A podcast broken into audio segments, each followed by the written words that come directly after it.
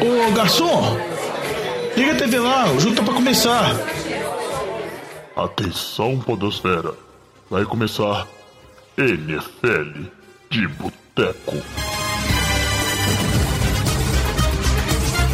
Bem-vindos a mais um NFL de Boteco, seu podcast preferido sobre futebol americano.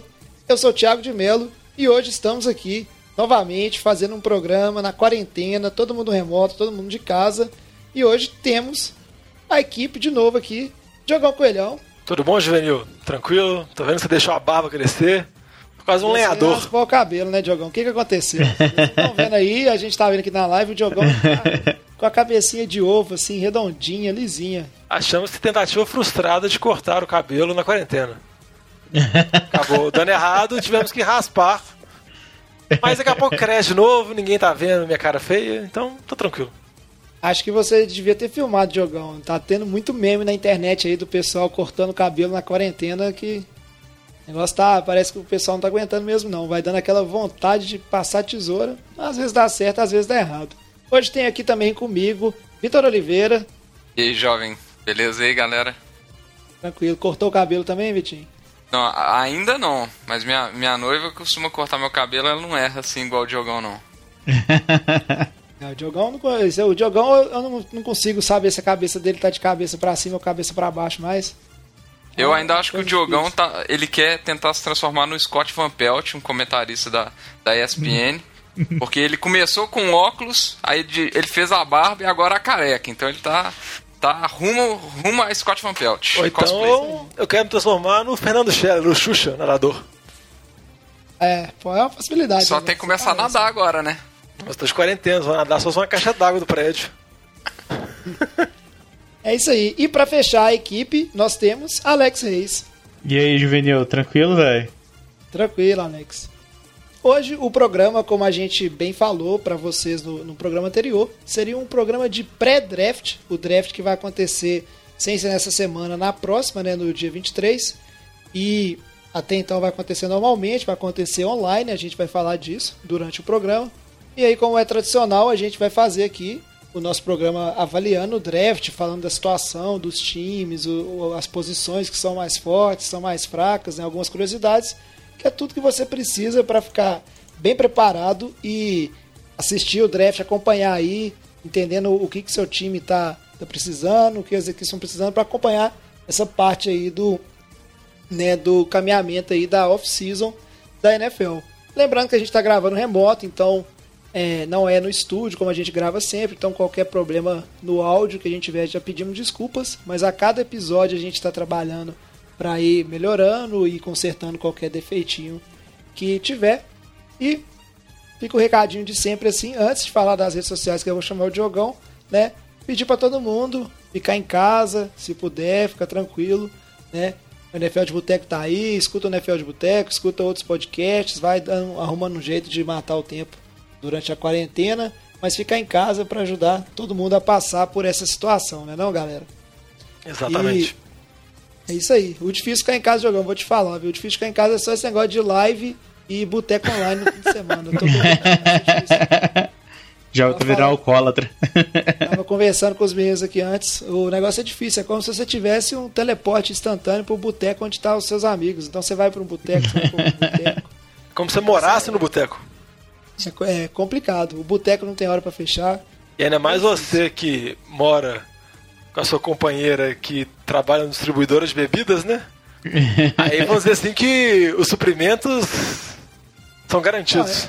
É, eu, eu tenho certeza que a cerveja aqui em casa na geladeira, elas fazem filhotes e vão se multiplicando, porque realmente quando acho que tá acabando, fica cheio de novo. Mas é isso aí, vamos seguir porque tem muita coisa pra gente falar. Antes de seguir em frente, só pedir aí pro Diogão pra falar pra vocês, nossos ouvintes, como vocês podem fazer pra entrar em contato com a gente, acompanhar a gente nas redes sociais, né? E até pra divulgar o NFL de Boteco pros amigos, amigas, parentes, namoradas, namorado, pro pessoal escutar também. É, sempre nas redes sociais, é sempre NFL de Boteco, Boteco com U, que é o jeito que a gente fala que é o certo escrever, que é o jeito mineiro. Pode ir lá no Instagram, Twitter, Facebook, sempre pode mandar um direct pra gente, sempre as redes sociais no arroba NFL de Boteco. Quando também pode mandar um e-mail pra gente no nfldeboteco.gmail.com E a gente faz esse pedido especial porque daqui a pouco tá entrando no período da NFL que realmente não tem notícia mais nenhuma. Entrando no período negro depois do draft, aí é sempre bom ter interação com vocês, vocês sugerirem pautas, sugerir algum tema de discussão que vocês estejam mais interessados, tudo ajuda a gente. É isso aí. Aqui na NFL não falta assunto não, mas com a ajuda de vocês fica melhor ainda. E jovens, eu queria fazer mais uma colocação, porque eu tô ansioso para a presença do Luiz e do Lamba no programa, para ver qual desculpa que eles vão dar, né? Porque eles estão de quarentena e eles estão em casa. Não tem mais negócio de estar tá viajando, um tá na China, o outro tá no Nordeste. Mas mesmo assim, Esses eles em casa, são... eles não têm seriedade com o programa. Não, e aí pior que quando começa o Saints ou então o Patriots a ganhar, aí aparece para gravar toda semana. Tamo Por que, que você acha que o Luiz tá fugindo? Ah. Ah, obviamente, né? Exatamente. Acabou a dinastia, agora ele não tem coragem nem de rebater mais. Mas é isso aí. Vamos seguir em frente, tem muita coisa para ser falada no programa de hoje. Mas antes de falar de draft, vamos aproveitar para atualizar as notícias aí com o que aconteceu de mais relevante nas últimas duas semanas. Breaking News. Para falar de notícias aqui, agora a gente já está naquela época que deu uma leve desacelerada, vamos dizer assim, né, de free agents, a maioria das trocas já aconteceram. Vamos começar aqui falando de uma troca é, relevante, porque ela envolve o Houston Texas, que é o time, se vocês não, não acompanharam aí, né, trocou a sua principal estrela, né, uma das principais estrelas, o wide receiver, né, o DeAndre Hopkins, trocou para o time do Cardinals, uma, uma troca bem controversa em termos do valor da troca e etc. Né, torcida bem revoltada. Controversa? E... Você foi bem gentil. é, Tudo bem. Mas, e quem o, o time dos Texans trouxe para cumprir, né, não vou dizer cumprir porque são wide receivers diferentes, mas para, é, vamos dizer assim, é, ocupar esse espaço que ficou vago no corpo de recebedores dos Texans foi o Brandon Cooks, que estava lá no Rams. Na verdade, não, não, conseguiu, né? Tinha um contrato lá, mas o Rams já estava tentando passar ele para frente. E aí trocou ele por um pick segunda rodada. O que, que vocês acharam dessa troca aí? Ah, vou começar falando aqui que em... se você comparar pelas outras trocas que Houston fez, essa troca nem foi tão ruim. Mas se você comparar com relação a todas as trocas da NFL, eu acho que essa troca já é bem questionável. Essa eu acho que dá para falar como controversa. A do Hopkins é um absurdo. Porque eu acho que o problema nem é o talento do Brandon Cooks. A, a maior incerteza é que a condição de saúde dele, que ele teve vários problemas de concussão, perdeu muitos jogos da temporada passada, a gente sabe que o tanto que isso é grave. E fica a dúvida de como que Houston conseguiu fazer uma análise segura da saúde dele, com toda a situação do Covid e tudo mais, então gera muita dúvida igual estava brincando um pouco antes do programa, se você olhar a troca, acabou no final das contas que Houston trocou o Hopkins pelo David Johnson e pelo Brandon Cooks. Se você tirar todas o C de lesão, a troca não é tão ruim, mas o C de lesão é um C muito grande. É, Diogão, eu fico me questionando no seguinte quesito. O, o Brandon Cooks, a gente sabe que ele tem né, é, um, é um jogador de velocidade, ou seja, um, um, um, jogador que vai dar profundidade no campo. E Houston já tinha uma arma dessa, né, que era o, o Will Fuller, né? E, aí eu fico pensando que estratégia que eles estão, sei lá, pensando em, em colocar nesse time, velho. Porque aí vamos colocar que as, as, duas principais estrelas né, de, de recebedores seriam o Brandon Cooks e o, e o Fuller agora no time. Fico pensando, mano, como é que eles vão é, lidar com esses dois jogadores, sabe? Que fazem, teoricamente, o mesmo papel no time. E outra coisa que eu queria só destacar com relação ao Brandon Cooks, que foi um receiver draftado em 2014, a gente vai até falar um pouquinho sobre essa classe mais pra frente no programa, mas é um receiver que chegou com muita expectativa na liga e é o quarto time que ele já está indo. E ele passou, se a gente pode analisar, pelas principais mentes ofensivas da NFL. Ele passou na mão do Sean que ele foi draftado por New Orleans. Depois ele foi jogar nos Peitos, ele teve na mão do Josh McDaniels, que é um coordenador de ataque brilhante. E agora estava no Sean McVay no Rams. Então, por mais que seja um receiver extremamente talentoso, parece que nenhuma dessas mentes confia plenamente nele. Então, mais uma vez foi passado para frente, agora está chegando na mão do Bill O'Brien. Vamos ver se agora pelo menos ele firma, porque não é um receiver tão velho. É, a gente vai acompanhando aí essa situação dos técnicos. A verdade é que o Rams fez o que queria, se livrou né, do, do contrato do Brady Cooks. Vamos ver se a, as trocas aí vão pagar, né? Se o running back e o wide receivers eles vão valer mais do que o DeAndre Hopkins. em si. Não. Seguindo aqui para a próxima. Em, em te- em termos de contrato, não, né? Ah, é. Em termos de produção, também não. Também não. Sem falar que o ataque do Texans agora é, é, é uma reza to, toda, to, todo pré-jogo, né? Pra garantir que ninguém machuca. Porque Will Fuller e Brandon Cooks, como suas duas principais ar- armas aéreas, é, tem que benzer antes, né? É, isso aí, coitado do Renatinho. E o David Johnson, running back. Só o gente Seguindo machucado.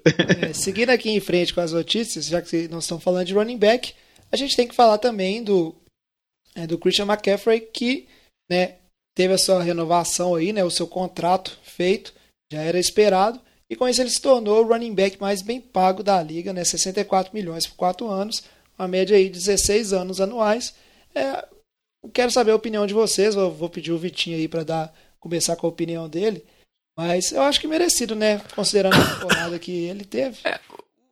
O valor ele é merecido pelo, pela qualidade do jogador, pela produção. Ano passado ele teve números absurdos, bateu recordes de jardas de scrimmage e tudo mais. Mas ele é um running back. Ele fez isso tudo e o Carolina continuou sendo o pior time da, da NFC Sul. É, então, assim, a gente sabe que a posição de running back é uma posição desvalorizada. É, os grandes nomes do ano passado foram ele e o Derrick Henry, que, que acabou tomando a tag. É, então, assim, é muito discutível o valor pela, pelo impacto que o running back tem no, time. Né? É, então, assim, é muito difícil você não conseguir perder esse. esse vo- você ter que manter ele, você quer, quer, quer pagar o salário, quer ter o jogador, mas não é quem vai definir seu, seu campeonato. A gente olha o ano passado. Kansas City foi campeão é, com o Lixan McCoy jogando, cara que estava sendo dispensado dos, times. O 49ers, que, tá, que tava na briga, também não estava com nenhum running back excepcional, estava jogando é, uma rotação com jogos fantásticos do. Agora perdi o nome dele aqui, jovem, o running back do seu time lá que cavalgou na, na final de conferência lá. É o Rarim Mostert. Raheem Mostert. Então, assim, é... é possível achar running backs que executem o papel que o time precisa no ataque sem gastar 16 milhões anuais. E a gente sabe que chega uma hora que esse tipo de contrato vira problema, dependendo do jogador, dependendo se ele sofreu uma lesão e etc. Que é o que a gente viu em alguns, em alguns casos recentes também. Então é, é muito difícil saber se isso vai pagar ou se não vai. O que o histórico recente tem mostrado é que pagar muito para running back não tem dado os bons frutos. A gente viu o Todd Gurley, viu o David Johnson, etc. É. E uma coisa que a gente precisa ter sempre em mente, igual você falou aí, Vitinho, é que running back é igual wide receiver. Você tem vários estilos, né, várias posições dentro daquela mesma função, vamos dizer assim. E aí depende muito do que, que o novo treinador vai precisar. Eu acho que um ponto que pesou aí, não sei se vocês concordam comigo, é o fato de que todas as outras grandes estrelas do Carolina Panthers, elas saíram ou estão de saída, né? No caso do, do Ken Newton, que a gente vai, né? Já falou da situação dele. Então, acho que, além de tudo, do desempenho, o Christian McCaffrey ele é a única, vamos dizer assim, a única estrela, a única grande face da franquia do Carolina Panthers que tá sobrando, assim. A gente teve o, o Luke, o linebacker, né? aposentando, o Ken Newton também não vai ficar. Então é uma questão também, acho que, de publicidade, né? Vamos dizer assim, acaba que você tem que segurar um jogador que é o que atrai emoção, atrai público, vende camisa. Podia falar isso pro Bill O'Brien. ponto também. Aí cada um com, com a sua filosofia, né? Seguindo aqui na pauta, aí é- o Lamba não tá aqui para comentar do time dele, mas o Drew Brees, né? é, foi noticiado que ele já tem um acordo com a NBC para depois que se aposentar ser comentarista, né? Então, vamos dizer assim, né? É, esses, essas grandes mentes do futebol americano, todo mundo tendo sua chance. O problema é que agora que o Tony Romo entrou e elevou o nível lá em cima, né, Diogão? O pessoal tá mais crítico com a galera que sai para ser comentarista, né? Que é uma coisa tradicional. Muitos jogadores de futebol americano, né? Eles tentam a carreira como comentarista de alguma forma, assim, seja numa rede de televisão, seja numa rádio, né? comum isso acontecer. O que, você acha do Drew Brees, Jogão? Você acha que ele vai dar um bom comentarista? Ah, acho que, na verdade, a gente não tem a menor ideia, né? Porque a gente nunca viu ele exercendo essa profissão de, de comentarista mesmo. Mas o que chamou a atenção é que ele já fez esse pré-acordo com o NBC, o contrato dele é de dois anos com o Saints. Mas ele pode ser encerrado após uma temporada.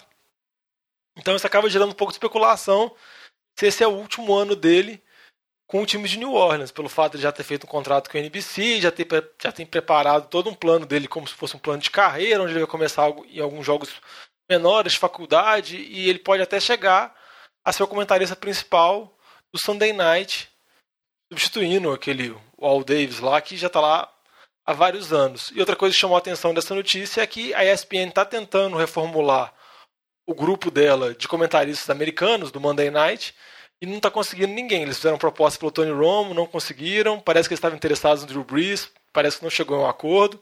Eles sondaram o Peyton Manning igual toda a temporada sonda e o Peyton Manning não aceitou. Então também não se sabe quem vai ser a dupla de comentaristas do Monday Night, que antes era um jogo que tinha muito glamour, mas nos últimos anos atuais, acho que pela maneira que está é, organizado o calendário, como é escolhido os jogos ao longo de domingo, acaba que muitas vezes o jogo de segunda-feira fica um jogo não tão bom assim, não tão relevante, com times meio nada a ver. Mas tem que ver. Mas eu concordo com você, jovem. Desde que o Tony Romo tá comentando, subiu o sarrafo. E acho que ninguém quer um Jason Witten 2.0 assim, que não deu muito certo. É, Diogão, eu só não me conformo que poderia ser você, mas você não acredita no seu potencial. Eu tenho outra profissão.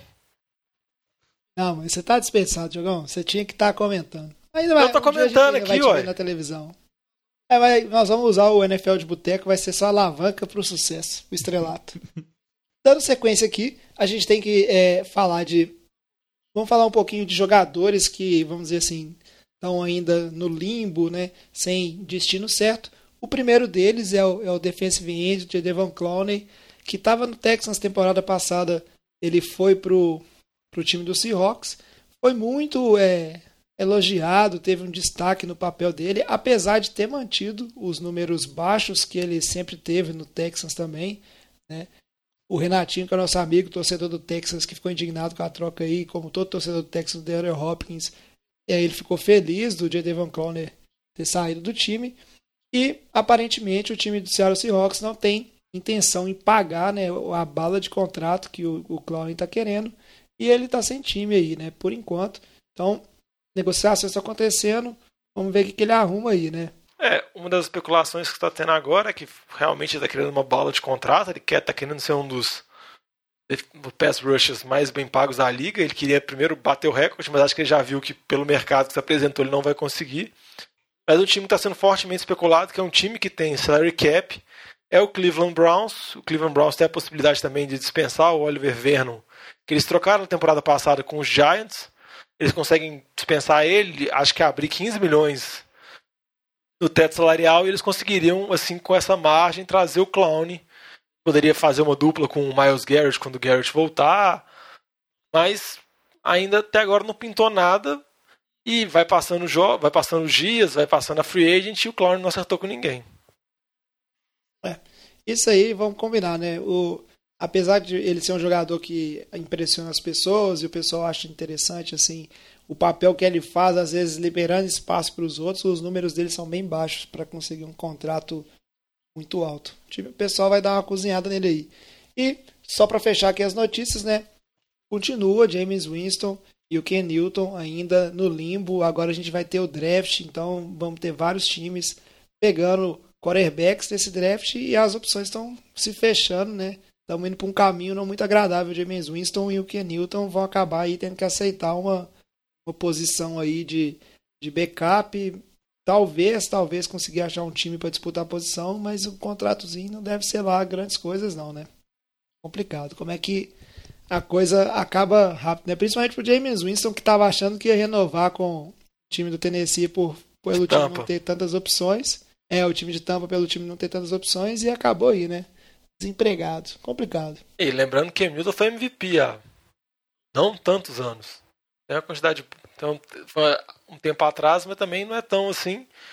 E que nem você comentou, eles estão ficando como segunda opção. Parece que os times estão cozinhando eles mesmos atrás do draft. E se não sair como desejam no draft, aí que eles vão retornar as atenções para esses QBs que estão sem time e o Andy Dalton também pode ser um que pode ser dispensado pelo Cincinnati depois do draft. É isso aí. Então essas foram as notícias assim que a gente trouxe, né, os fatos mais relevantes das últimas duas semanas. Mas agora vamos mudar para o tema principal desse episódio, que é um episódio para falar de draft. Ô Fábio Júnior, traz aquela porçãozinha de batata frita e uma cerveja gelada para nós. E aí, como eu falei lá no início do episódio, o draft, apesar de toda a pandemia global, a questão do coronavírus, etc., ele não mudou de data, não vai ser adiado. A princípio, né, ele se mantém né, no dia 23, aí a gente tem aí os três dias de draft, como costuma ser. Então, né, é daqui a duas semanas da data de lançamento desse podcast. E a diferença é que ele vai ser remoto. Então, vai ter toda uma estrutura, né, que eu vou pedir os meninos para comentarem, que de como vai ser feito isso, né, para respeitar essas regras de isolamento. A gente tem nossas dúvidas se os times vão respeitar totalmente isso, porque a estrutura para se fazer um draft e tomar uma decisão assim de um time costuma ser bem grande, mas é uma estrutura que está sendo bolada para fazer isso. Inclusive, Vitinho, ela vai ser testada nesse fim de semana, agora, né, no fim de semana anterior ao draft, o pessoal vai fazer um draft de mentira, igual a gente faz para treinar, para fazer o draft das nossas ligas de fantasy os times vão fazer, mas no caso aí, para treinar né, o sistema, ver se está tudo ok, se não tem problema. Né? Conta um pouquinho para a gente como é que vai ser esse draft. É assim, o, o draft ele vai ser feito teoricamente via, via Microsoft Teams, que acho que deve ter muito ouvinte utilizando aí para trabalhar. É, e vão ter alguns planos de backup se der algum problema com, com o software, né?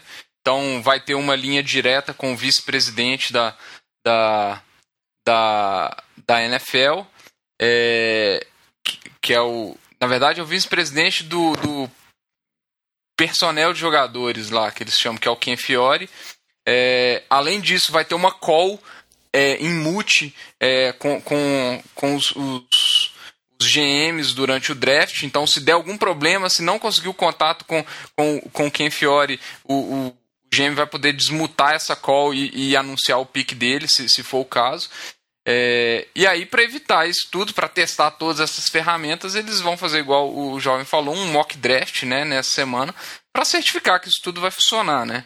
É, prime os picks que, do, do primeiro round, que são anunciados pelo comissário, pelo Roger Goodell, vão ser anunciados por ele ainda, ainda é, no porão da casa dele. Então, eles falaram até que ele gastou uma bala em torno de 10 mil dólares só para é, dar um upgrade nas conexões de internet da casa dele, etc., para não ter problema nenhum. Então, ele vai estar tá anunciando todo pelo, no, no porão, obviamente super paramentado para isso e com os, os merchants, etc.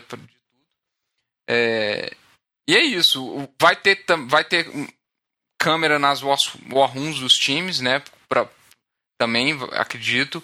É, vão ter câmera na casa dos 58 principais prospectos do draft, então aqueles jogadores que têm maior probabilidade de ser escolhidos é, no primeiro round também terão as câmeras nas casas. Interessante que a NFL soltou uma, uma orientação de não ter mais de seis pessoas aparecendo na câmera desses jogadores. Jogão brincou antes do, do podcast aqui. É, na frente das câmeras podem ter no máximo seis, mas atrás da elas vão ter 20, né? A gente sabe que a alegria da família quando o jogador é escolhido, etc. Vamos ver se os jogadores vão respeitar essa, essa orientação aí. É, e essa mesma brincadeira que, que eu falei, acho que também vale, igual o Jovem comentou, para esses que o pessoal chama de War Room, são as salas que ficam cada time confinados, onde tem todos os especialistas, vários scouts, cada especialista da recap, general manager, para serem tomadas as decisões do draft. Sendo só um pouquinho chato com o jovem, o draft já é remoto. O draft já é um draft online, ele sempre foi e vai continuar sendo. O problema agora que eu acho que é a maior restrição é como que eles vão conseguir organizar isso sem ter a estrutura de cada time, todo mundo vão dizer assim, no mesmo ambiente. Eles falam que eles vão respeitar as regras, vão ter menos pessoas, todas as pessoas afastadas com relação ao Covid, mas não sei como que vai ser.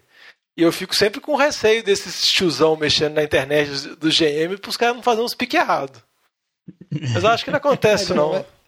Isso aí, isso aí não precisa ser só tiozão, não. A gente viu dificuldade lá na, na live do Gustavo Lima, lá até cara novo lá, o Neymar tentando entrar na live, na live parecia minha tia Doroteia querendo conversar de vídeo com a gente. É, só, só uma outra aí- questão aí que eu acho que é um desafio, né? É, é a questão de deixar a, a transmissão atrativa também para os torcedores, etc.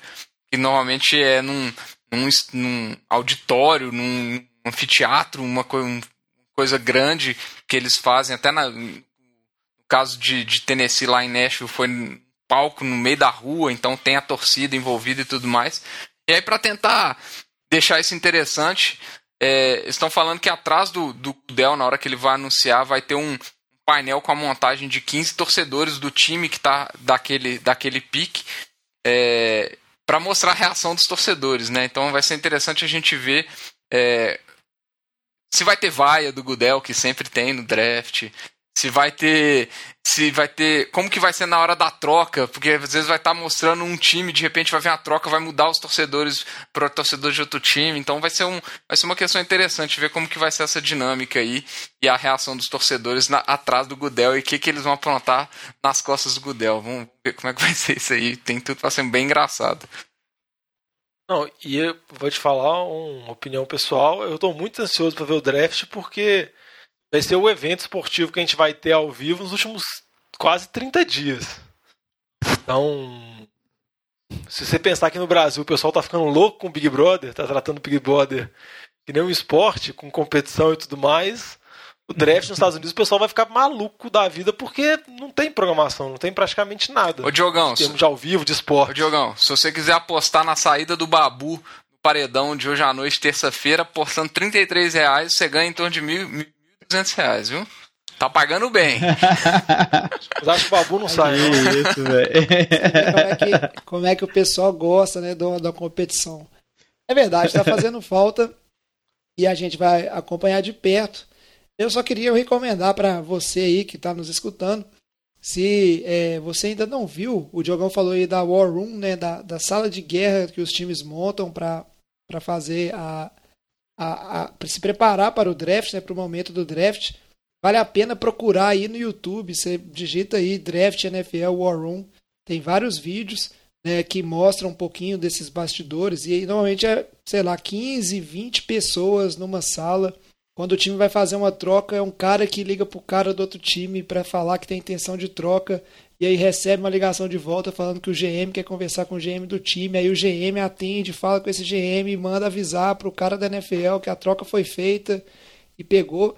É, uma, é um fluxo de informação e é, e é importante entender que esse fluxo de informação ele tem um tempo, né? Porque cada pick ele é cronometrado. Para quem não está acostumado a acompanhar o draft, é, a primeira rodada são 10 minutos. Aí depois segunda e terceira cai para 7 e daí para frente são 5 minutos que os times têm para anunciar o pick. Fora a surpresinha, né, pra galera que escuta a gente aí, que acompanha também o Fantasy de Boteco, é um, é um podcast que a gente tem só sobre Fantasy, né, que o Fantasy é como você monta o seu time lá. Também tem um draft. E sempre acontece, né, de um jogador que começa a cair você fica tentado a pegar esse jogador, ou então o jogador que estava na sua lista lá, alguém pega ele, você fica na dúvida. Acho que tem gran- grandes chances assim, de ter muita confusão, por mais que os times se preparam bastante assim. É diferente quando não tá todo mundo no mesmo lugar ali, dando a informação, né, fazendo a discussão. Fora quando você tem o desentendimento, né? Porque não é, não é difícil a gente escutar em draft quando um time toma uma decisão, por exemplo, ah, o Chicago Bears, que a gente corneta sempre, quando resolveu pegar o, o Mitchell Trubisky lá, por exemplo. No dia saiu notícia falando que não tinha muito um consenso entre GM, entre head coach, né? Sempre tem, não necessariamente os times chegam no draft com tudo resolvido, né? Então vamos ver como é que vai ser isso aí.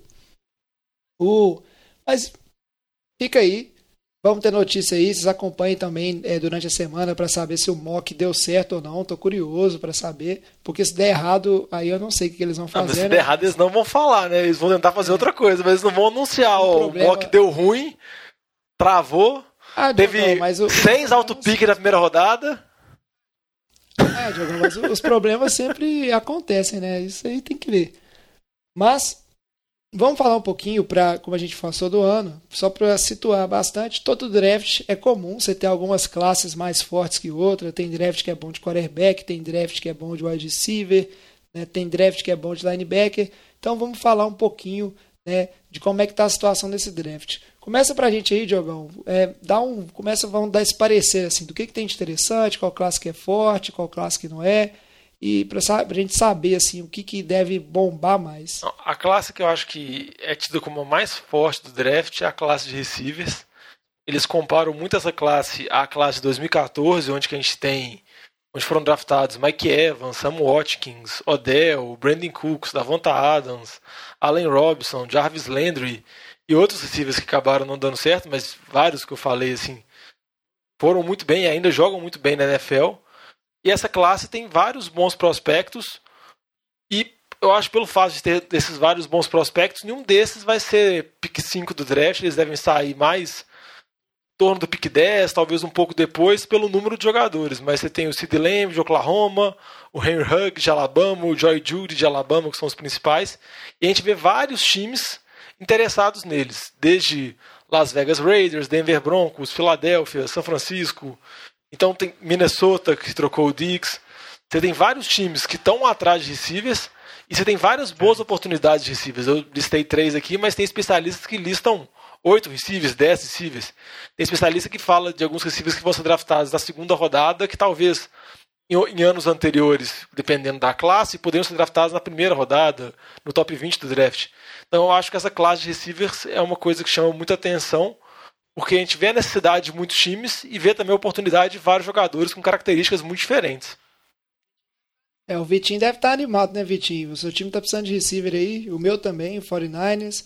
O Acho que o Eagles deve eh, tentar arrumar alguma coisinha nesse draft. Ô, é. jovem, nós estamos torcendo para que sim, viu? Eu, como torcedor aqui, eu acho que o top 3 ali, é, o Lamb, o Judy e o Huggs, eles têm características diferentes.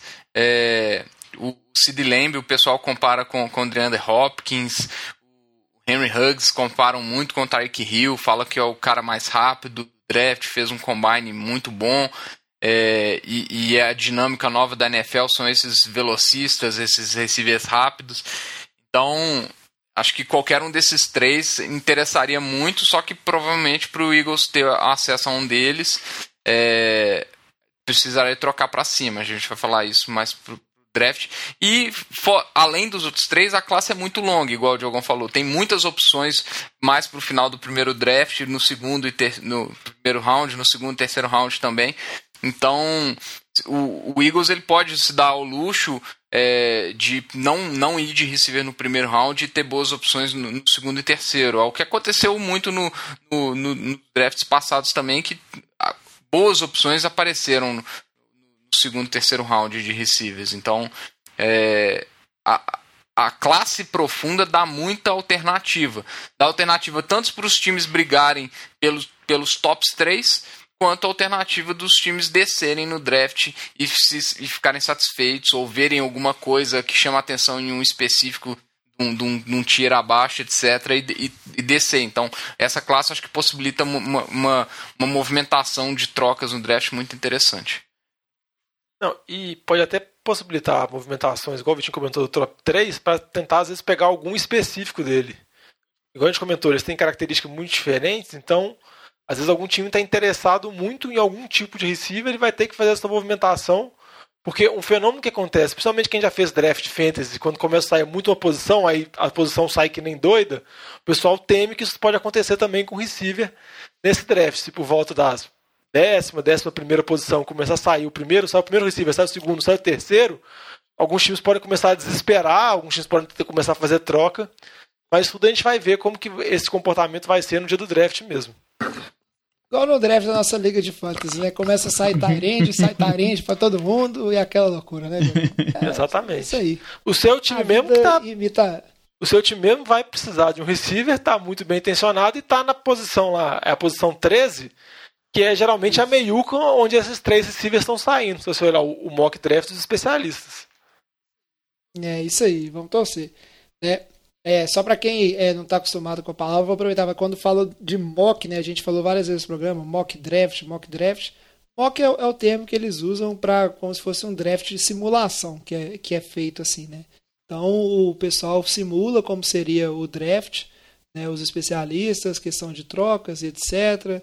Quedas, e aí soltam essas listas assim. E costuma acertar bastante assim, mas pouco. Pra draft, que é bem, bem imprevisível. Não, porque a- o percentual de acerto, às vezes, ele é, é, tipo assim, sempre tem muita coisa acontecendo, surpreendendo, mas eu acho que é um percentual de acerto alto, assim, para uma coisa que é basicamente você tentar adivinhar o que cada um dos 32 times vai pegar Não, né, na primeira E rodada. muitas vezes, se você errar uma coisa, se tiver um pique imprevisível, muda todo o caminho do draft e altera tudo. É isso aí. Mas já que a gente falou dos wide receivers, esse draft para é, é, tipo assim, como não pode faltar todo draft, você sempre vai ter uma discussão em cima de quarterback, porque todo draft a gente sempre tem algum time precisando de quarterback. E aí é muito comum, né, que a primeiro, o primeiro pick todo ano ele seja ou de um quarterback ou de um jogador de, de pass rush, né, de um defensive end, um jogador de linha defensiva, porque são posições assim essenciais e normalmente o que define se vai sair um quarterback no pick 1 ou vai sair um cara da DL é o que, que o time que está lá no pick 1 está precisando. Normalmente, né, é, costuma acontecer isso aí. Então vamos falar um pouquinho de quarterback, até porque né, a gente sabe que o, o primeiro o primeiro pick né, do desse draft é, deve ser um quarterback porque o, o time que está na posição número 1 está precisando. Vamos falar um pouquinho dessa turma de quarterback, de como é que está essa situação.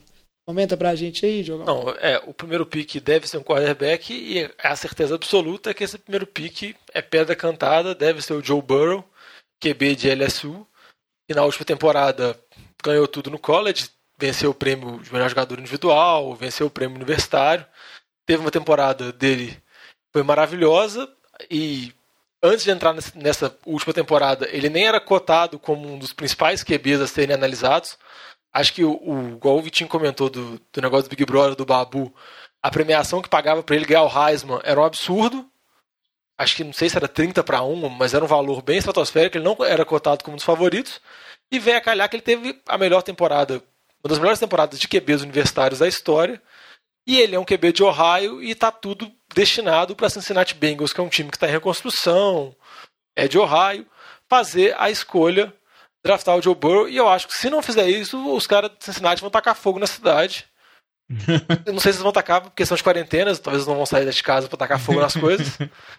Mas eu acho que vai ser uma surpresa muito grande se Cincinnati não draftar o Burrow. Entendeu? Acho que a gente até pode discutir um pouco se ele é o melhor QB mesmo ou não. O bichinho pode dar a opinião dele. Mas eu acho que é pedra cantada que o primeiro pick vai ser o Burrow mesmo.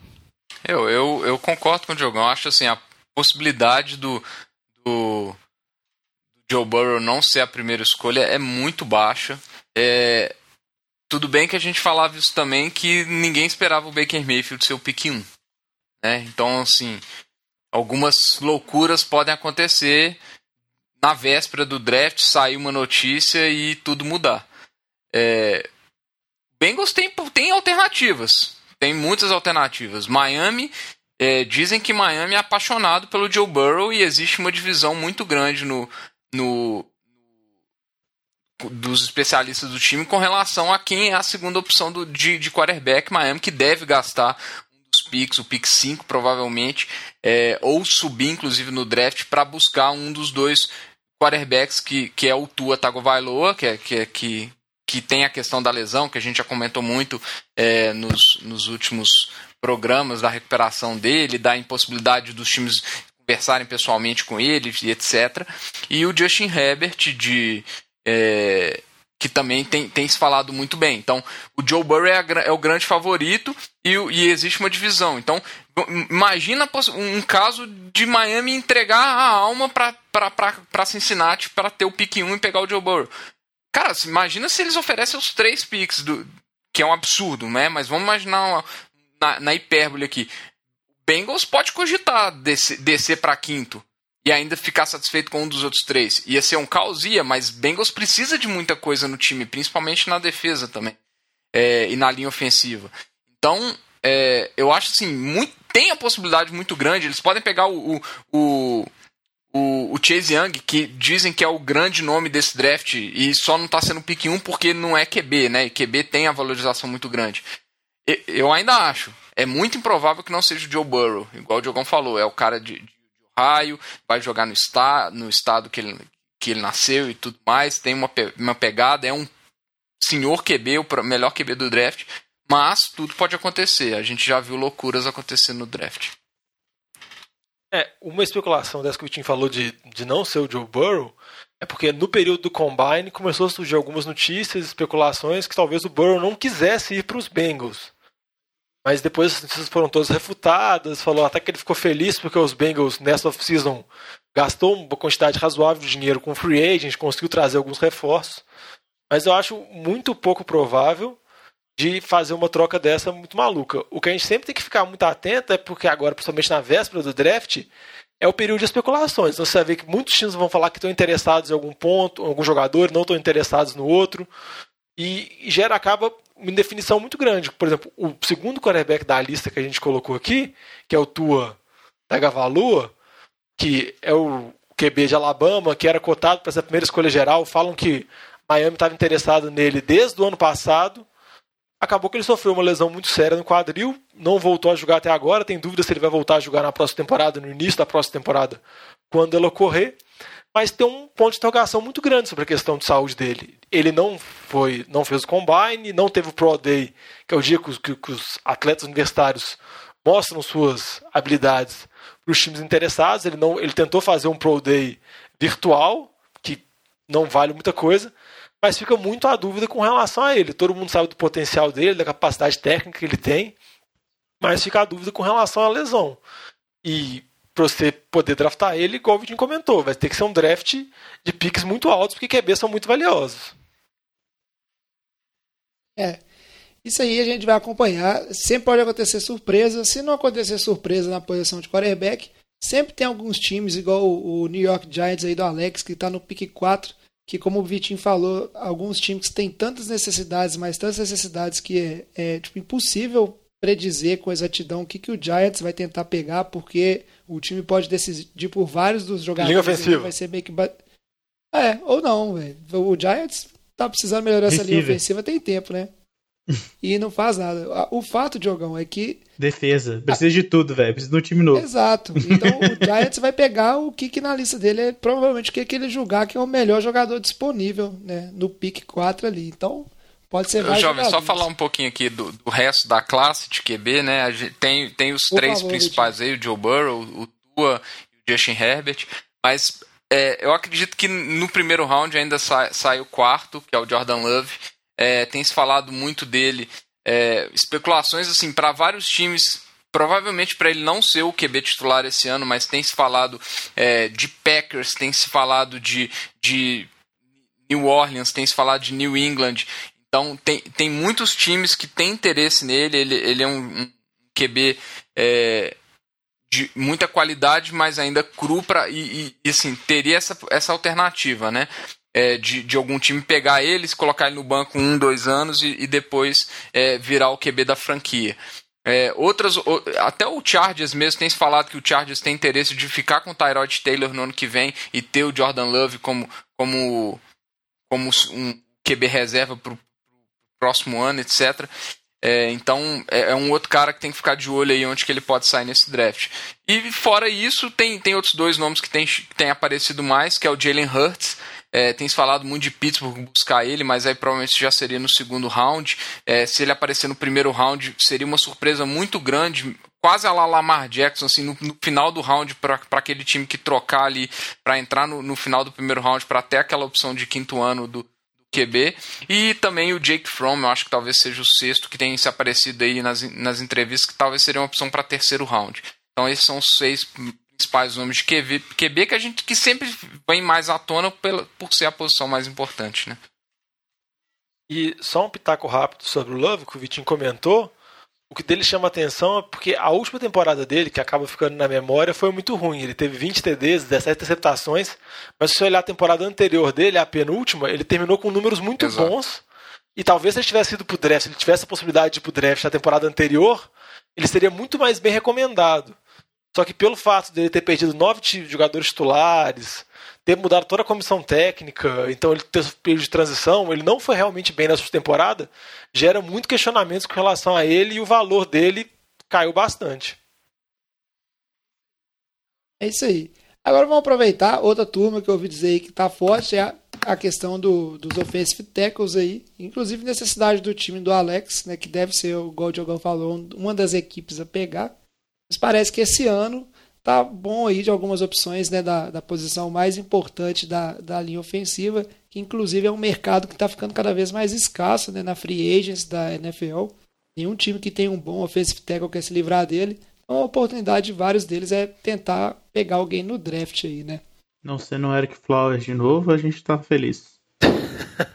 o Flowers até chegou bem como guarde e o Austin recebeu agora, foi para Miami.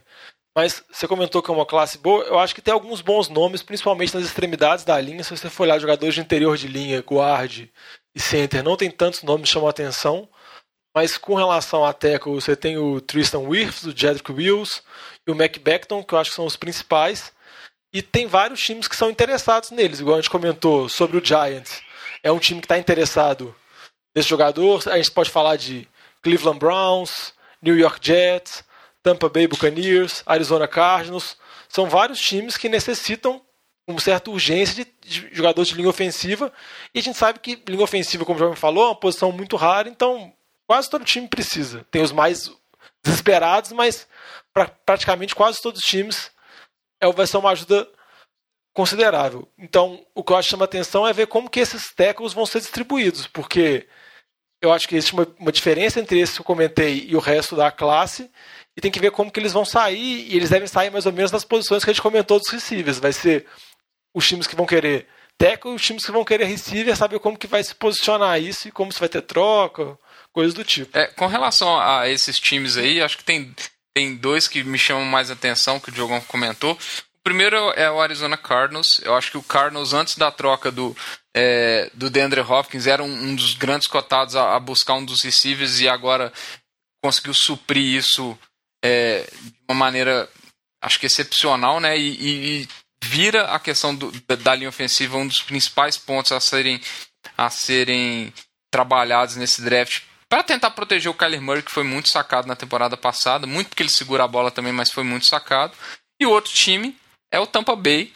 É, primeiro porque eles precisam proteger o Tom Brady, né? eles, eles trouxeram o Tom Brady, é um cara que não tem mobilidade nenhuma, então ele precisa de ter uma proteção. E eles precisam melhorar o jogo terrestre também, que a gente sabe que é uma dificuldade eterna de Tampa Bay. É, então acho que a linha ofensiva, esses dois times aí, muito provavelmente vão, vão endereçar essa posição aí né, no, nesse primeiro round, eu acredito. É isso aí. E aí, para fechar essa questão da situação, aí no caso é de disponibilidade do draft, no caso não é uma posição específica, mas todo draft também tem os jogadores que são conhecidos como os blue chips, né, as fichas azuis, que eu não sei de onde vem esse termo, talvez alguém, algum de vocês sabem, mas basicamente é aquele jogador que você sabe que ele vai ficar no time por muitos anos e, e vai ser, né, uma estrela na posição dele. Você sabe, Diogão, de onde que Não, vem eu isso? ia dar um Google aqui agora, mas você me perguntou antes. Oh, eu acho que é de. É por causa ser de poker, poker, a não. ficha que vale mais. lá é. É a ficha azul, se não me engano. Ah, eu não sabia que a ficha azul valia mais, não. Mas aí vamos falar um pouquinho desses jogadores. Vou pedir o Vitinho aí. O Diogão tava dando Google, segundo ele. É, o Vitinho já até comentou no início do, do programa, falou do Chase Young, que para você seria até um jogador para sair na primeira posição, né? Só não sai porque ele não é um quarterback. Comenta um pouco dessa turma aí, desses blue chips e, e desses jogadores assim que são estrelas e aí eles devem sair simplesmente por ser bons demais, independente de necessidade de time e É, eu acho que além do, do Chase Young, acho que tem três nomes que se destacam aí. O primeiro é o Jeff Okuda, é, que é cornerback. É, é, esse draft, diferente, acho que do ano passado, ano retrasado, é, não, não tá um, um draft cheio de cornerbacks, de shutdown corners. E ele é um, ele é um corner, é, jogou em Ohio State, de altíssima qualidade.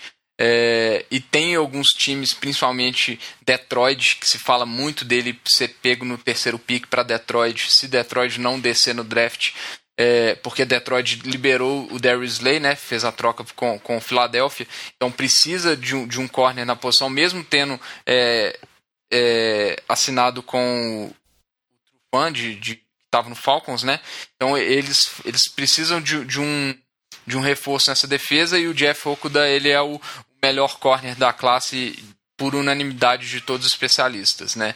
É, o outro que se fala muito é o Isaiah Simmons, que ele é safety linebacker, é um jogador muito versátil, de altíssima velocidade para as defesas. Então, é um cara que tem se falar também sair ali no, no top 7, top 8 desse draft. E, e por último, o Derrick Brown, que é um DT, um cara de mais peso ali no interior da linha defensiva, é, e que acho que tem muita qualidade, muita força física também para complementar algum, alguma defesa que precise ali, até mesmo Panthers que está ali na, na oitava posição, se não me engano, sétima, oitava, é, sétima posição. Logo depois o Chargers é uma, uma opção ali. É, até o Cleveland Browns em décimo tem bons edge rushes, mas no interior da linha é um pouco deficitário, né? É isso aí.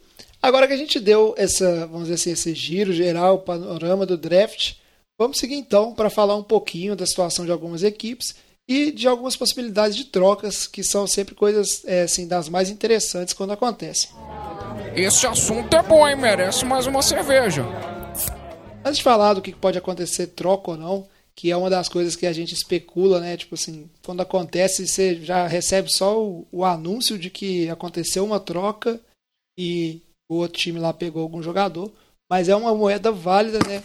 os times tentarem usar seus picks aí ou para subir para pegar alguém que precisa, ou para descer e acumular mais picks. Mas vamos falar um pouquinho da, da situação de picks de cada time. Às vezes você que está nos escutando, você pode perguntar assim: ah, mas tal time tem mais de um pique na primeira rodada, como é o caso que a gente falar de Miami, que tem três nessa primeira rodada, e aí às vezes seu time ele não está com pique nenhum na primeira rodada, né, sendo que são 32 piques. E aí, por que, que isso acontece? Isso acontece porque a NFL permite que os picks dos draft eles sejam envolvidos em negociações, né, envolvendo jogadores, envolvendo picks de drafts, trocas e etc. Então, como é moeda de troca, se seu time está sem nenhum pique, é provavelmente porque ele trocou esse pique com algum outro time para pegar um jogador, né? E aí é uma moeda corrente. Então vamos começar falando aqui dos times que estão numa situação assim, vamos dizer, mais é, privilegiada na primeira rodada, que é a rodada, vamos dizer assim, a, a não, não a mais importante, né, a mais badalada, não é a única que tem valor, mas com certeza é onde saem né, os jogadores com o maior potencial. E aí, começar falando de Miami, né, que é o time que acumulou mais picks, tancou, tancou, né, fez o, o, o tanque tanto tempo e agora tem que ver se vai resolver no draft, né, Diogão? E você acha que esses três picks de Miami é o suficiente? Comenta um pouquinho dos outros times aí que estão com, com mais bala da agulha. Primeiro falando do Miami aqui, Miami, como você comentou, tem três picks, os 5, 18 e o 26.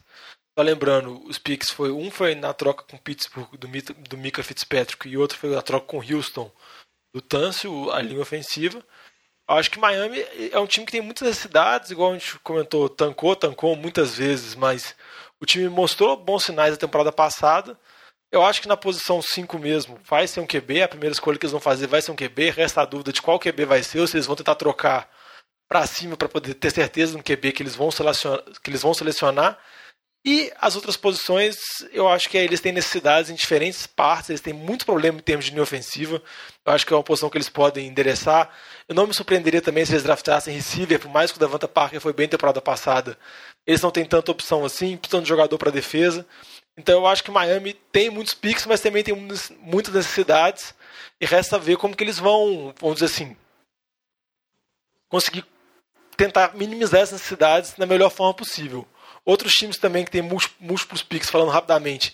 O Las Vegas Raiders, da troca do Kalil Mack, tem dois picks. São Francisco trocou o DeForest Buckner com os Colts, também tem dois picks. Minnesota, que fez a troca do Diggs, também tem dois picks. E Jacksonville Jaguars, por causa da troca do Ramsey, que foi pro Rams, também tem dois picks. Vários desses com picks separados assim, também. O que me traz muita curiosidade desses times todos que eu falei são dois. O primeiro, o Raiders, saber o que, que eles vão fazer, se eles vão tentar utilizar os picks para subir no draft para selecionar algum dos receivers tops, ou então se eles vão utilizar o pick 19 deles para selecionar, por exemplo, um QB que pode estar caindo no draft, no caso do ou Jordan Love, que pode estar dando bobeira. E o caso do São Francisco, eu até perguntar para você, jovem, que é um time que tem necessidades, mas não é, não é um time que está desesperado no draft. Ele sabe que ele precisa, mas é um time que eu acho que tem grandes possibilidades de trocar para trás, tentar acumular mais picks. Óbvio que ele vai querer um receiver, ele vai um atrás de receiver, mas eu acho que você tem os picks necessários, Você tem dois picks de primeira rodada e você tem uma classe com muitos receivers. Então, acho que dependendo do time, pode fazer movimentações para conseguir angariar mais escolhas. É, Diogão, eu, eu espero, sinceramente, que é, não aconteça muito isso. É lógico que com o 49ers tem uma situação meio peculiar, porque ele tem dois picks de primeira rodada e depois vai ter um pick só lá na quinta rodada, né? Então não é só um time que acumulou picks. Então talvez ele troque para ter um pique lá de segundo, um pique de terceiro, onde tem algum valor. Mas eu espero que principalmente esse pique mais alto aí da primeira rodada seja gasto em algum jogador de valor, porque é aquela questão, né? Um cobertor curto. Ah, o time não tem tanta necessidade, mas normalmente onde ele tem necessidade seria interessante ter um playmaker lá. E mesmo quando você não tem tanta necessidade assim, se chega um jogador, né, que é um jogador muito bom, e a gente sabe que esses jogadores de primeira rodada aí, eles ficam em contratos relativamente longos, recebendo um valor relativamente baixo. Isso entra até um pouco na própria gestão do time, assim, de ter uma continuidade, né? E não deixar quando o salary cap estoura e aquele elenco bom né, tem que renovar com todo mundo, o time acaba de uma vez só.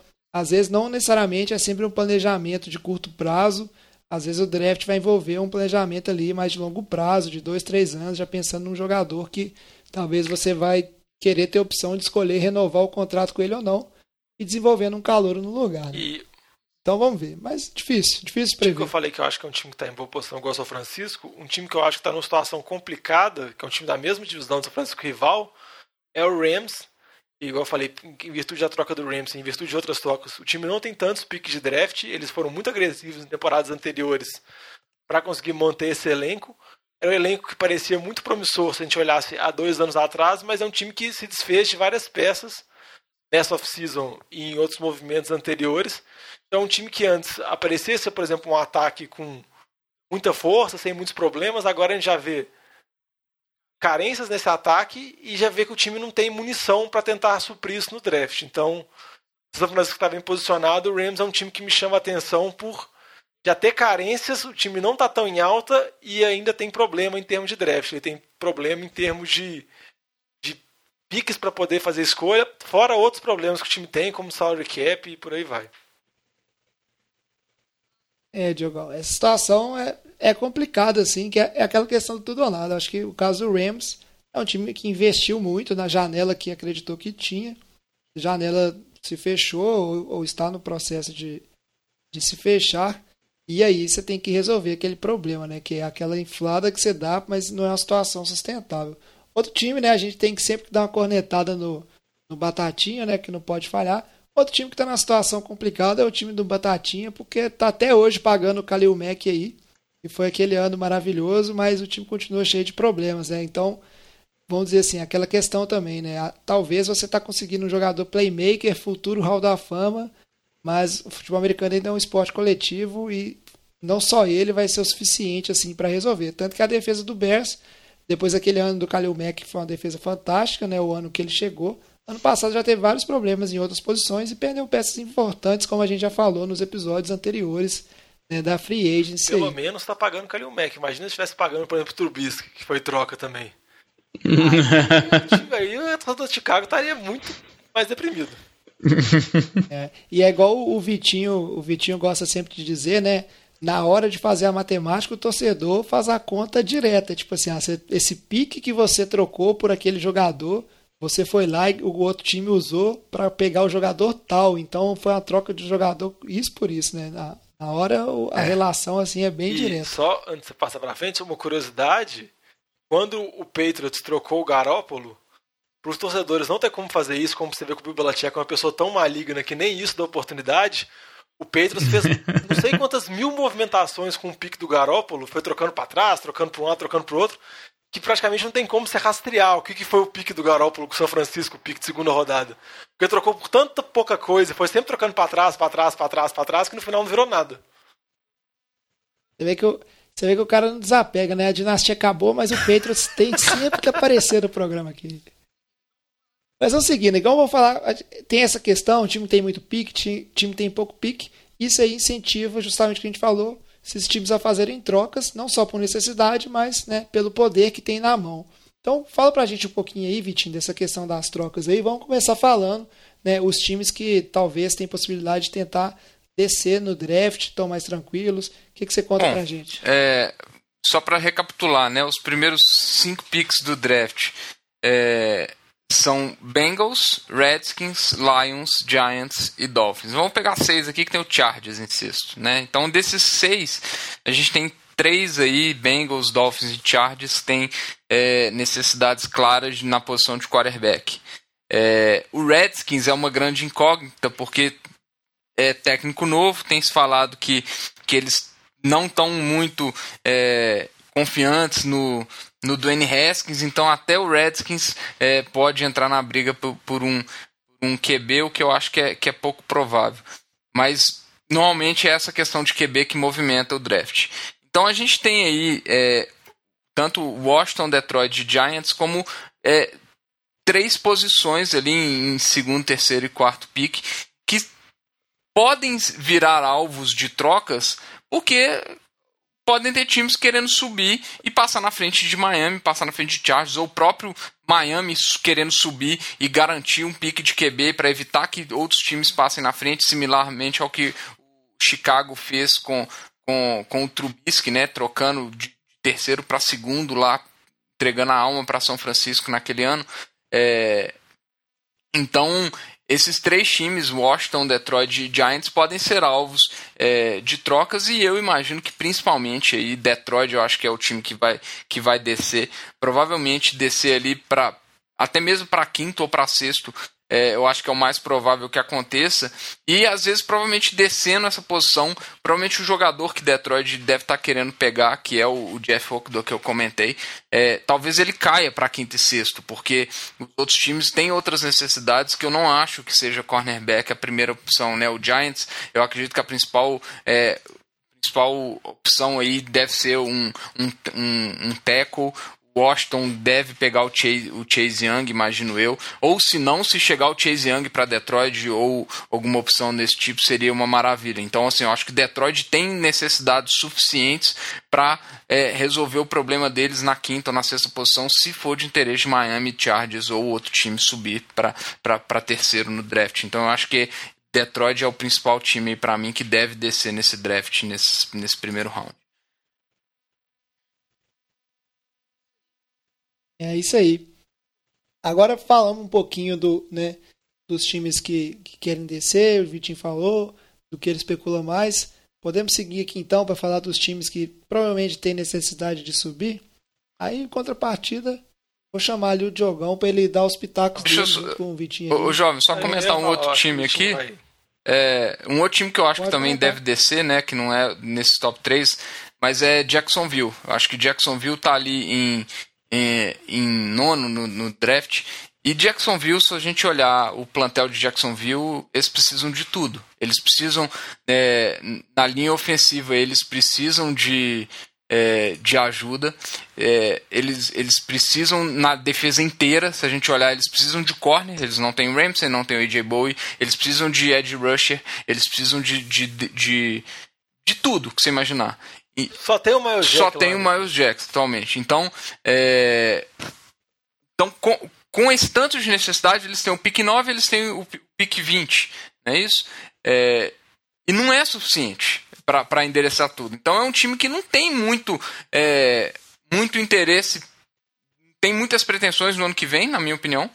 É... E eu acho que não existe uma certeza é, de que o Gardner Minshew é a solução do problema. Eu acho que, acho que ainda não não está batido o martelo, que acho que mesmo com a saída do Nick Foles, acho que não está batido o martelo lá que ele é a solução futura para o time. Então, pode ser que Jacksonville tenha interesse de pegar picks não só para esse draft, mas também para o draft que vem. E aí a gente entra naquela incerteza do Trevor Lawrence, que é o grande prospecto do, do draft do ano que vem. É, então eu acho que Jacksonville sim, deve descer da posição 9. Eu acho que tem, eles conseguem. É, tem muitos problemas para suprir com jogadores de posições mais abaixo no draft e eles precisam de acumular picks para suprir essas necessidades e talvez ter armas para dar um outro direcionamento para a franquia que está com cara nova, é, front office inteiro novo. É, que eles precisam, às vezes, dar uma reformulada e eles precisam de Pix para ter essa, essa, vamos falar assim, é, essa versatilidade, se eles, se eles dependendo da, do rumo que eles quiserem tomar. É, outro time também que eu ia destacar rapidinho aqui é o Carolina Panthers, que está em sétimo, porque também é um time que está em reconstrução, um time que tem muitas necessidades, similar à situação de Jacksonville, mas não tão ruim. Mas é porque muita gente acha que Cincinnati, Miami, Chargers vão draftar três QBs, cada um time vai draftar um QB. Mas sempre tem surpresa no draft. Caso algum desses times não drafte um QB e sobre um dos QBs do top 3 que a gente falou, ou Tua, ou Burrow deve sair, mas só, por exemplo, Herbert, pode a posição 7 Carolina pode ser atrativa para algum time que talvez seja mais embaixo no draft, como o Raiders, ou então algum time que, tenha, que, que não tinha tanta certeza que poderia pegar um QB, mas pode criar essa oportunidade. Carolina pode ser um atrativo para o time conseguir pular para essa posição e fazer essa escolha. É isso aí. Eu, sempre tem uma surpresa, né? Por isso que draft é interessante. Agora vamos seguir então para falar um, dos times que vão tendem a fazer um movimento contrário. Né? A gente está falando aqui desses times que é, tem possibilidade de resolver descer no draft, né? trocar o seu pique que está lá em cima em, em troco de é, mais picks, né? ou acumular picks para o ano seguinte, como vocês falaram que é o caso aí do Jaguars, por exemplo. E se eles vão trocar, né? Se eles vão descer no draft, provavelmente é porque tem alguém querendo subir. Então fala pra gente aí, Diogão, quais são esses times dessa situação? Quem que você acha que tá que tem chance de querer subir no draft aí para garantir uma posição? Como é que tá essa situação? É, aí já comentou por alto de Miami, dos Dolphins, dos Chargers, que tem interesse na posição de QB, então eles podem querer tentar subir para segunda, terceira posição para tentar segurar o QB que eles desejam. Mas outros dois grupos de time, assim, que eu vou falar rapidinho, que eu acho que talvez tenha interesse, são os times que estão querendo receiver e os times que estão querendo linha ofensiva. Igual quando a gente comentou mais cedo, quando a gente falou sobre jogadores, a gente falou que tem tiers específicos de receiver, tem os três receivers principais, que é o, Her, o Ruggs, o Lamb e o Jury, e offensive tackle também tem os principais. Talvez algum time tenha necessidade de algum específico, por alguma característica de jogo, e tente fazer uma movimentação para poder escolher eles. Igual, por exemplo, no caso dos receivers, a gente comentou que tem vários times interessados. Las Vegas Raiders está interessado, Denver está interessado, São Francisco, Filadélfia, Minnesota, até mesmo Jets. E quando a gente fala em linha ofensiva, a gente também tem vários times interessados. Então acho que isso pode fazer algumas trocas, pode acontecer nesse draft. É isso aí, vamos aguardar. É, é bom porque essas trocas às vezes são as maluquices, né? Elas, podem envolver jogador, né? Que, tipo assim, que já está sob contrato. Não necessariamente é só pique por pique, não. Tem muita coisa e dentro das regras aí que pode ser oferecido. A NFL só não aceita, né, de forma nenhuma. Eu acho também não faz sentido que esses times são todos, né, é, milionários. Aceita dinheiro envolvendo na troca, né? Mas jogador e, e pique de draft você pode envolver. Por exemplo, à vontade. Que vale mais do que moedas de, de ouro, tio. Você comentou de jogador. No draft do ano passado, teve dois jogadores, se eu não me engano, que estavam com a tag, o Frank Clark e o DeFord, que foram trocados. Nessa temporada também pode ter oportunidade de jogador estar tá com a tag, como por exemplo o Ngaku e Jacksonville, que já deu entrevistas que não, que, não deseja ficar lá, porque o time está em reconstrução total. Talvez o time pode ser utilizado para, às vezes, subir posição, ou às vezes trocar para o pick de draft do ano seguinte. E sempre tem essas movimentações. E que nem eu comentei, quando você tem vários times correndo atrás da mesma posição, gera situações igual teve as situações de anos atrás, quando o time de Filadélfia trocou para ficar uma posição na frente de Houston para draftar a linha ofensiva que eles queriam. O André Dillard. Foi aquele negócio, o André Dillard. Que aí Houston teve que dar buscar um cara que estava bem mais para baixo no board, que já era um cara que era cotado para segunda rodada. O Houston teve que dar o que eles chamam de reach, que é selecionar o cara muito acima do, que esper do esperado. Então isso pode acabar acontecendo nesse draft por causa dessa corrida para determinadas posições. É, a verdade é que todo draft é cheio de surpresas e a gente está aguardando ansiosamente. Mas agora já chega a hora do nosso programa de hoje é, se encaminhar para o seu fim. Então vamos para o bloco de encerramento. Ô galera, nós estamos fechando a cozinha, vocês vão querer mais alguma coisa? Antes de terminar o programa aqui, é, só umas coisinhas básicas assim. É, sempre tem análise, draft é muita coisa. Para acompanhar os jogadores é, é necessário acompanhar bem o universitário e, na verdade, aqui ninguém sabe ao certo a cabeça dos times, né? E sempre tem surpresa no draft. Mas vamos falar de uma situação específica que eu acho que todo mundo gosta de fazer. Usou o Diogão antes porque ele trouxe a questão dos Patriots Mas aí, como a gente já falou de Patriots, vamos falar de Tom Brady, porque o Tom Brady sempre tem que aparecer também, né? Sabe É a por cota quê? do Giselo. E o, Isso. e o Tom Brady foi lá pro, né, ele foi lá pro time do, dos Buccaneers e obviamente que eu pelo menos espero, acho que vocês devem concordar comigo que o draft do Buccaneers ele vai girar em torno do Tom Brady. No, no caso, o que, que eu preciso tra- trazer para que o Tom Brady tenha sucesso aqui? Se bobear, o Tom Brady está até sendo envolvido nessas conversas de quem trazer e etc. né? Ele é um cara que tem poder. O que, que vocês acham que o time de Tampa Bay deve fazer aí desse draft? O que, vocês acham que ele vai pegar assim? O que, vocês acham que Tampa Bay precisa correr atrás para manter o Tom Brady em dinastia? Ah, eu acho que é acabar? inevitável que, que a seleção de, de Tampa seja, seja um, um teco, igual eu falei. É, tem que ver se vai chegar um dos top 3 até Tampa Bay, que está só em, em 14 no draft. Então, tem muitos times que precisam de tackles antes. Então, o Giants, o Browns, os Jets podem buscar também. Então, mas ainda tem a opção ali do, do, do And- do Andrew Thomas, que é o que a gente tem, que eu tenho visto particularmente mais nos, nos mock drafts. É, e, e a gente sabe, o time de Tampa tem necessidades é, na defesa, é, principalmente na secundária, mas eu não acho que é onde eles vão, vão resolver o problema deles agora. E eles precisam de. Tem muitas armas ofensivas com, com os, os recebedores e, e o, Tyrants, mas eles precisam de melhorar a linha ofensiva. É, dar tempo para o Tom Brady, que não tem mobilidade, né? Então, igual eu comentei, eu acho que é inevitável. Acho que é um dos casos mais fáceis de prever aí é, é o pique de, de, de um, de um teco para Tampa. É. Eu, acho, eu acho que Tampa devia tentar trazer o Bill Belichick. Trocar pelo em técnico. troca, tipo assim, ah, vira pros peitos e vai assim, te dou o Bill Belichick, primeira rodada desse ano e do ano que vem você manda o head coach pra cá. E te dou o Bruce Arians também. Mas coitado. Aí, ó, Aí o, aí o Tom Brady vai querer Tom sair de lá. Saiu. É. Mas eu, eu concordo com o Vitinho, eu acho que a prioridade deles é tentar arrumar uma linha ofensiva. Caso não venha isso, eu acho que eles vão tentar pegar algum jogador que tenha impacto imediato, sim. Porque eu acho que a expectativa deles é, nesse contrato do Brady de um, dois anos, de competir nesses anos. Então acho que eles não vão selecionar nenhum jogador para desenvolvimento futuro, para alguma posição para substituir alguém no futuro próximo. Acho que é jogador imediato. Mas outra posição carente de Tampa também é running back, mas não faz sentido draftar nenhum running back agora. Ele provavelmente vai ser draftado algum jogador, algum running back, principalmente running back, para o Tom Brady dar os passinhos curtos que ele gosta tanto, lá para as próximas rodadas, que tem algumas boas opções no decorrer do É, draft. mas a gente tem visto ah, os últimos drafts de, de, de running back de Tampa fracassos, né? A gente teve Ronald Jones aí muito recentemente, que longe do, do esperado. Então, eu não sei não. Acho que eles vão numa, numa questão mais segura que vai dar. Vai resolver o problema do Tom Brady. É isso aí. E aí, na contrapartida, a gente fica lá na especulação, né? Se o- os Patriots, que, que, o Patriots, que até agora a única coisa que fez, né? De QB foi contratar o Brian Hoyer.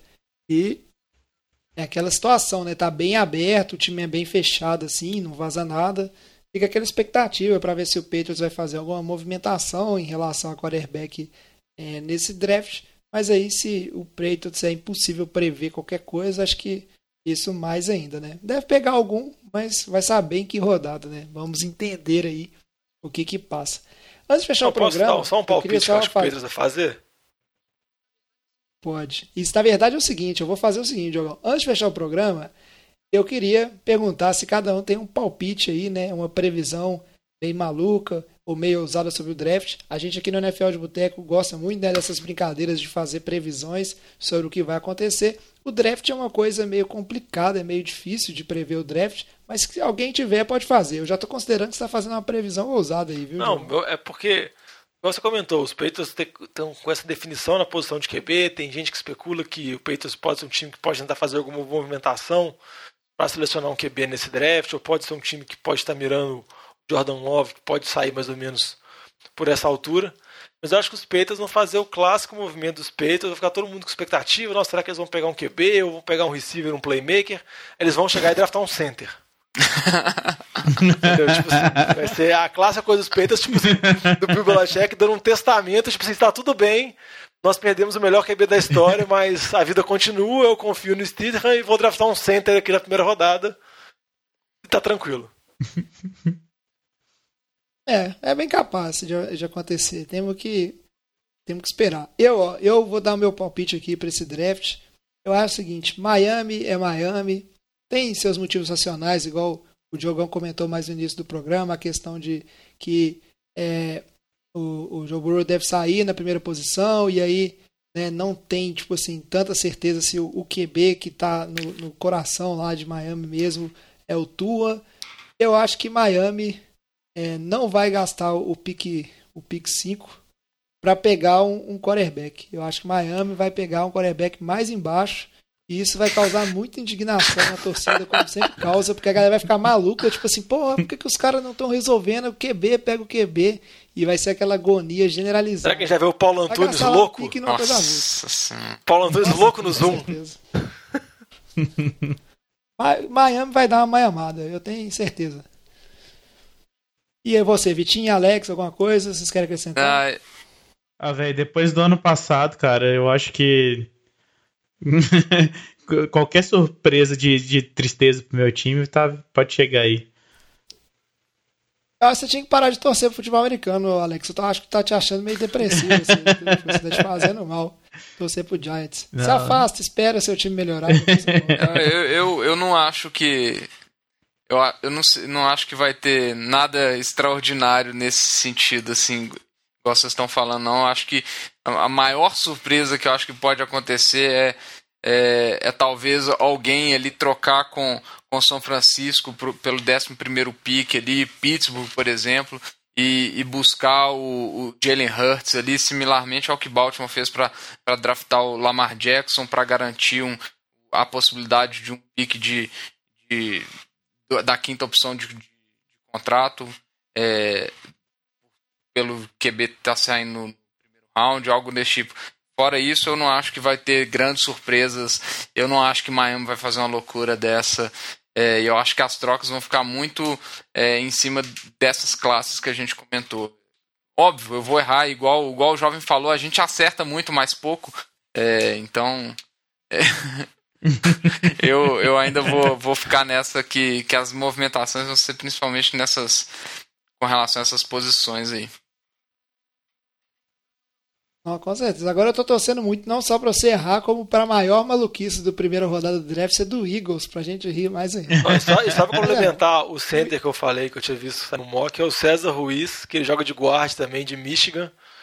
É meu palpite avulso que vai sair pros Patriots. É isso aí. Mas o Eagles eu acho que tá seguro. Tá numa posição. Algumas posições do draft ali. É eu quero ver mesmo se vai sair um, um, running back nessa primeira rodada. É, acho que a classe não tá nada atrativa. Tem o DeAndre Swift, é, que tem se falado que pode sair lá no final do draft, mas eu acho. É, a gente tem visto o que está acontecendo com a posição de running back, eu acho pouco provável, sinceramente. É. Mas é isso aí, então. Ficamos por aqui. Né? O programa já vai se delongando um pouquinho, mas é porque é muita informação. A gente fica duas semanas, né? juntando informação para vocês. O draft é uma coisa bem extensa. A gente volta semana que vem né, para fazer uma análise, aí uma análise de tudo que aconteceu né, no draft, com vencedores e perdedores, talvez, né, os times que deram melhor, os times que deram pior, na nossa opção. O time do Batatinha vai estar lá perdedores trabalhar. É, espero que o meu time e o time de vocês e o time de todos vocês que estão escutando sejam os vencedores, mas não vai acontecer, né? Porque alguns times sempre vão ter que estar tá perdendo aí. Mas a gente volta com essa informação daqui a duas semanas. Antes de fechar, Diogão, só repete aí pro pessoal né, o que, que tem que fazer, como o pessoal pode seguir a gente, entrar em contato, mandar dúvida, mandar perguntas. Só sugestão. procurar as redes sociais. Sempre arroba NFL de Boteco, Boteco com U, no Instagram, Twitter, Facebook, ou então pode mandar uma mensagem pra gente através do e-mail no nfldeboteco.gmail.com. E meu último palpite é, é que o draft vai funcionar normalmente, sem dar problemas. Mas dá um bold prediction. Ah, tomara que ah, sim, que vai falar que você não quer ver o Budel passando vergonha? Não, ah. meu sonho era rolar um alto pique, igual a gente vê de mock draft, draft de Fender, do nada rolar um, um pique assim, um pouco aleatório e os caras saem dois, três dias depois que foi um, um autopique da, da planilha que tava no site da NFL. Esse é meu sonho, assim. A diretoria que conseguisse fazer isso ia ser show.